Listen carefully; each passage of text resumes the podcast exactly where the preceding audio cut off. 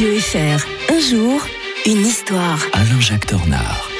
Bonjour à l'historien de Radio Fribourg. Euh, bonjour Mike. Est-ce qu'il faut que je prenne l'accent russe pour parler aujourd'hui du 24 le terrible? Tant, tant que vous ne me servez pas une vodka à 6h40 du matin, moi ça va, il n'y a pas de souci, Alain Jacques Tornard. hein. Ivan le Terrible fondait la Russie moderne. C'était un 16 janvier. On remonte très loin dans le temps, en 1547. hein. Oui, oui, et puis très vite il s'impose, euh, ce, ce garçon hein, très turbulent d'ailleurs. À 16 ans, en 1547, il troque son titre de prince, de grand prince de Moscou, contre celui de tsar. C'est la Mm. première fois revendiqué avant lui quand même par son grand-père Ivan III.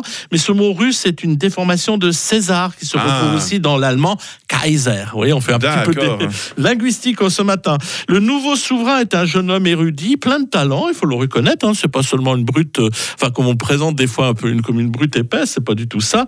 Euh, en fait, il ambitionne de hisser la Russie au niveau de l'Occident, euh, alors en pleine Renaissance, et Ivan IV soumet les grands seigneurs féodaux, vous savez, les terribles membres de la noblesse, les boyards comme on les appelle, Mm. et puis en même temps, il doit soumettre aussi euh, les Tatars, euh, mes ancêtres, les Tatars quelque part, Ah oui. sur la Volga, autour de Kazan et d'Astrakhan.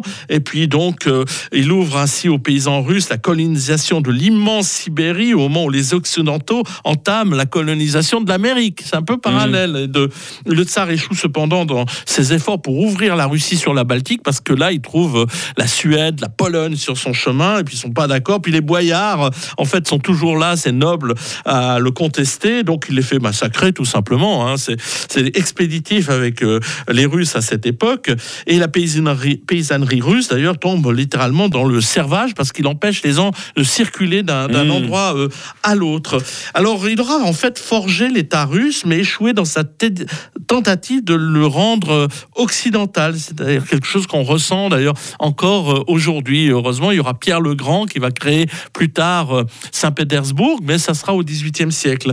Alors, il a très bien été mis en scène par euh, Sergei Eisenstein dans Ivan le Terrible. Je ne sais pas si vous avez vu le film. Non, malheureusement trouve- pas. Où on trouve quelques images couleurs. Alors, parce que le film Mm. date de 1943.